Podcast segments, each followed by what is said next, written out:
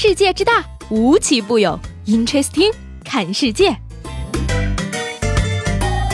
本节目由喜马拉雅青岛独家出品。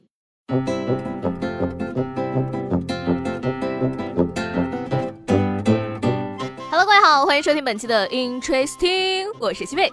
心情不好的时候啊，一定要记得去洗衣服，因为把衣服丢进洗衣机里，打开开关，然后面无表情的说一句“你可以滚了”，这种感觉真的是太爽了，好吗？不是我说啊，活那么大了，谁还没有个少女心呢？日前呢，在周杰伦香港演唱会的点歌环节呢，一位幸运被选中的男歌迷现场直接表白了周董。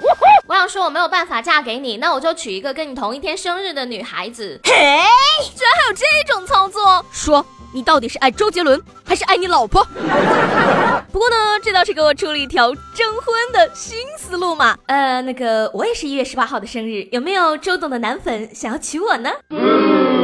其实呢，每一个男生心里啊，都藏着一个小公举的，只不过呢，平时家教太严，喝醉了就放出来了。这三月八号呢，深圳的一辆公交车上，一名醉酒男子上车后呢，先拍打着司机的头部，随后呢，又坐在了方向盘上，一下一下的摸着司机的头部，不仅阻碍了司机的驾驶，还向司机撒娇说：“我坐一下嘛。”而日前呢，该男子已经被刑拘十天。为什么气氛突然变得 gay gay 的呢？要我说呢，现在的男孩子呀，没有聪明的头脑啊，可千万不要轻易的找女朋友。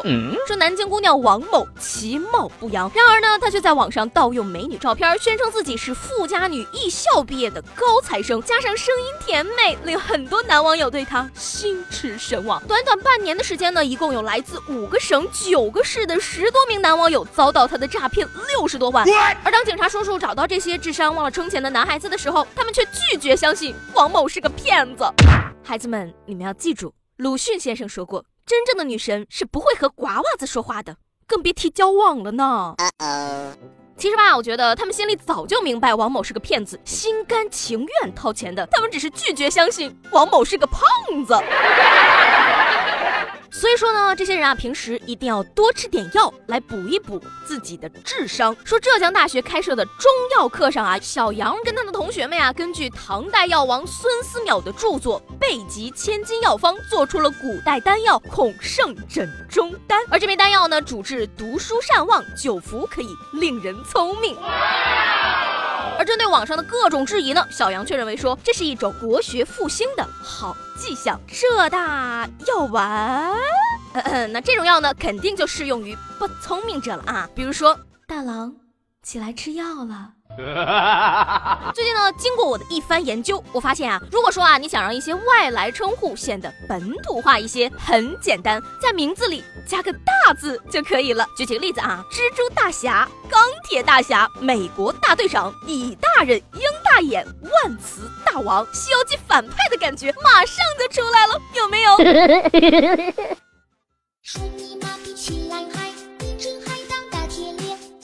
是三月二十一号啊，是一个非常特殊的日子，因为呢今天是第十八个世界睡眠日。而最近呢，针对这个中国九零后年轻人的睡眠指数研究结果也是显示，中国九零后年轻人呢普遍睡眠不佳，呈现出需要辗转反侧才能安然入睡的状态。而九零后的睡眠时间呢，平均值为七点五个小时，是低于健康的睡眠时间的。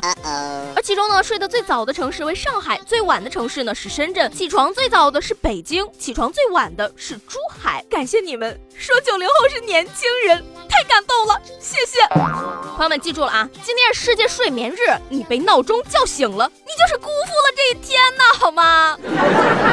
不是我说，每天七个半小时的睡眠怎么了？每天睡足小时带来的问题，就是当你醒来的时候，会头脑清醒，并充分的意识到一切到底有多糟糕。每天早上呢，我都要和我的床还有心爱的被子上演抵死缠。绵你侬我侬，恋恋不舍，含恨而去的虐心、虐身、虐恋大戏，不想起床呀！床，请你自重，请你放开我，我是有工作的人。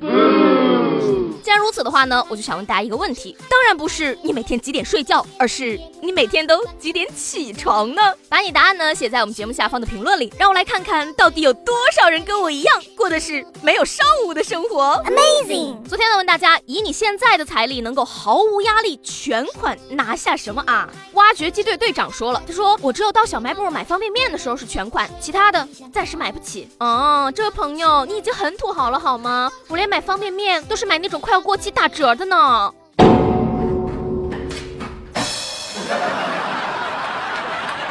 好了，那今天的 Interesting 就到这里了。我是西贝，喜欢我的话呢，记得帮我点个订阅。明天见啦，拜拜。